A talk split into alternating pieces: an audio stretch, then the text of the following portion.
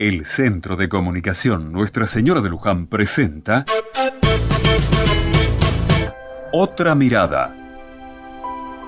Las charlas con mis amigos son muy ricas, sobre todo porque ninguno de nosotros intentamos imponer nada al otro.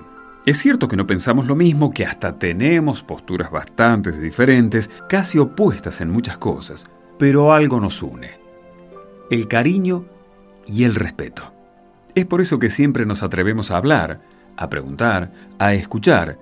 Nadie calla nada y nadie se siente superior al otro.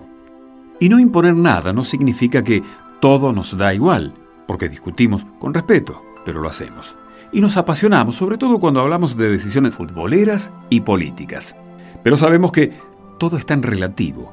Estamos convencidos que nada, nada puede ser tan fuerte como romper nuestra amistad y nuestro cariño. Sobre todo al saber que muchas veces uno podría casi dar la vida por una opinión, una persona o un organismo deportivo o político, y al poco tiempo se da cuenta de que todo había sido una gran farsa y con eso generaron una gran división entre mucha gente. No, a nosotros no nos agarran en esa. Cuando salgo de tomar algo con ellos, después de tener estas experiencias, me convenzo de que así se debe vivir. ¿Y cuánto nos falta como sociedad para vivirlo así?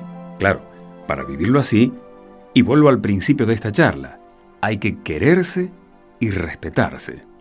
Entonces, ¿Qué tal si nos respetamos un poco en las opiniones?